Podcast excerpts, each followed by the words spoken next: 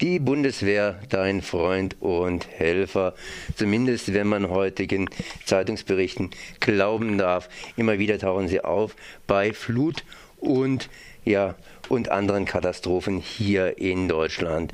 Dürfen die das überhaupt? Ich bin jetzt verbunden mit Martin Kirsch von der IMI in Tübingen. Äh, guten Tag. Hallo. Die Bundeswehr, Einsatz im Innern, das ist ganz einfach ein Problem. Dürfen das überhaupt hier im Innern eingesetzt werden? Also grundsätzlich äh, besteht die rechtliche Grundlage auf verschiedenen Ebenen. Äh, zum Beispiel bei der Katastrophenhilfe äh, aber auch für den inneren Notstand beispielsweise, der seit 68 irgendwie gesetzlich verankert ist.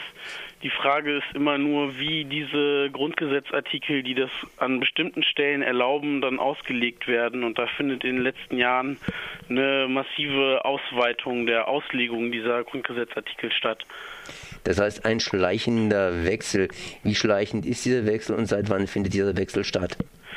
Ähm, naja, Präzedenzfälle werden immer wieder geschaffen. Das hat eigentlich schon äh, 62 mit der Flut in Hamburg angefangen. Jetzt konkret in den Bundeswehrstrukturen, die sich äh, auf die zivil, sogenannte zivil-militärische Zusammenarbeit vorbereiten, hat seit 2007 massiver Wechsel stattgefunden, der jetzt Anfang 2013 nochmal intensiviert wurde, dass ein komplett neues sogenanntes territoriales Netz der Bundeswehr äh, aufgebaut wurde, wo von der Bundesebene bis in die Kreise und kreisfreien Städte Verbindungsleute der Bundeswehr mit lokalen Behörden wie der Polizei, aber auch THW, Feuerwehr, Rettungskräften Kontakt halten und diese Einsätze sozusagen im Vorhinein schon vorbereiten und die Kontakte knüpfen.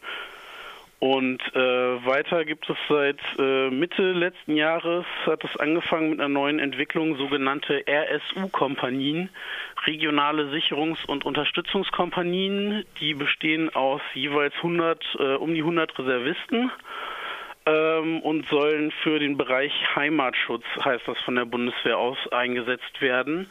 Also für Wach- und Sicherungsaufgaben, für Kasernen, aber auch kritische Infrastruktur und eben für Katastrophenschutzeinsätze der Bundeswehr. Heimatschutz, das klingt schon recht militärisch. Was steckt denn dann ganz konkret dahinter? Ich meine, wenn man hingeht und hier Flutopfern hilft, dann klingt es erstmal ganz, ganz positiv, ist aber auch der Einstieg zur Zusammenarbeit irgendwie zwischen hier, wie du es schon ausgedrückt hast, Polizei und halt eben Hilfskräften. Ließe sich das nicht irgendwie anders klären? Äh, naja, von der Bundeswehr gibt es ein äh, ganz konkretes Interesse, äh, sich als ähm, Institution in gutes Licht zu rücken und äh, entsprechend als Helfer aufzutreten und äh, von diversen Innenministern auf Bundes- und Länderebene, aber auch von verschiedensten Institutionen gibt es die durchaus politisch gefärbte Einschätzung, dass es ohne die Bundeswehr nicht gehen würde. Und äh, dementsprechend wird natürlich aber auch, weil diese Kapazitäten der Bundeswehr zur Verfügung stehen, äh, eine entsprechende Ausfinanzierung der zivilen Katastrophenschutzorgane äh, nicht weitergeführt, weil ja die Bundeswehr sozusagen im Ernstfall immer noch parat steht. Die Bundeswehr ist also sozusagen Ersatz für die zivilen, die man nicht ausbaut.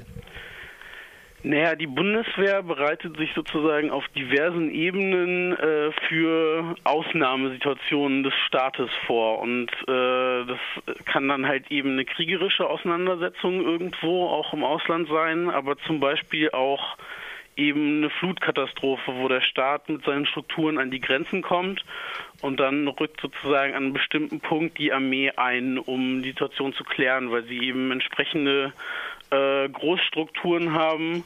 Sie stellen es immer dar, dass sie äh, besonders schnell in besonders gut arbeitenden Strukturen abrufbar sind.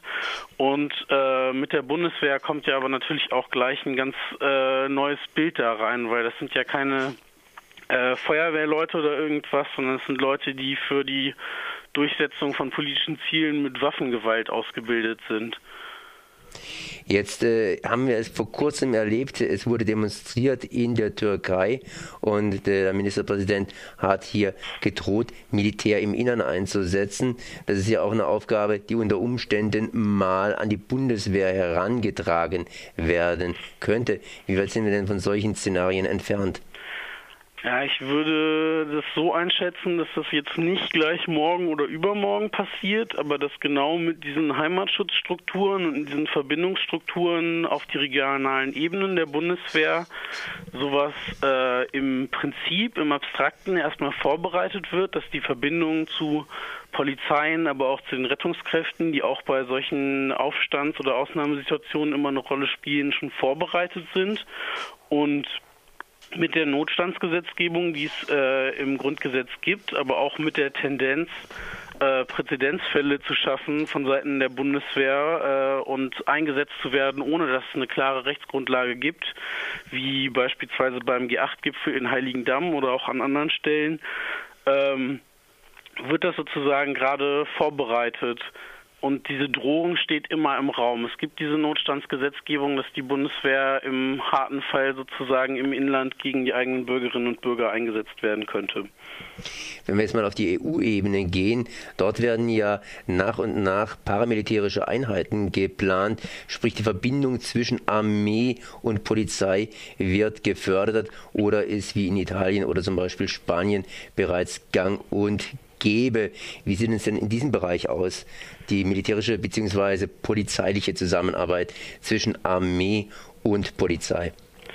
in den äh, diversen anderen EU-Staaten gibt es sogenannte Gendarmerie-Einheiten, die halt sozusagen ganz direkt einen Link, einen organisatorischen Link zwischen Armee und Polizei äh, bedeuten, die eigentlich polizeiliche Aufgaben machen, aber dem Verteidigungsministerium unterstellt sind und äh, auch entsprechend in Auslandseinsätze gehen. In Deutschland ist das äh, juristisch nicht so ganz möglich, aber dementsprechend wird sozusagen die Polizei auf der einen Seite gerade aufgerüstet und äh, die Bundeswehr bereitet sich zum Beispiel in Form von Feldjägern auf äh, Aufstandsbekämpfungsszenarien vor, die zum Beispiel in äh, Afghanistan oder im Kosovo auch schon angewendet wurden und versucht sozusagen auf dieser Verbindungsebene die direkte Verbindung zur Polizei zu schaffen, dass sozusagen, wenn es hart auf hart kommt, auch die Bundeswehr für solche Aufgaben zur Verfügung stehen würde.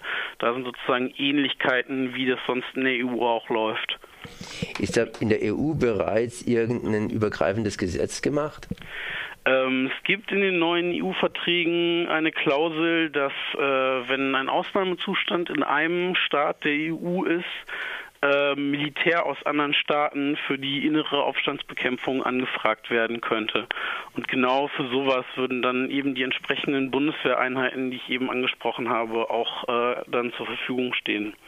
Ab wann ist da der Rubikon überschritten, beziehungsweise ab wann kann man sagen, dass tatsächlich Militär im Innern eingesetzt wird, so wie damals im inneren Zirkel von Rom?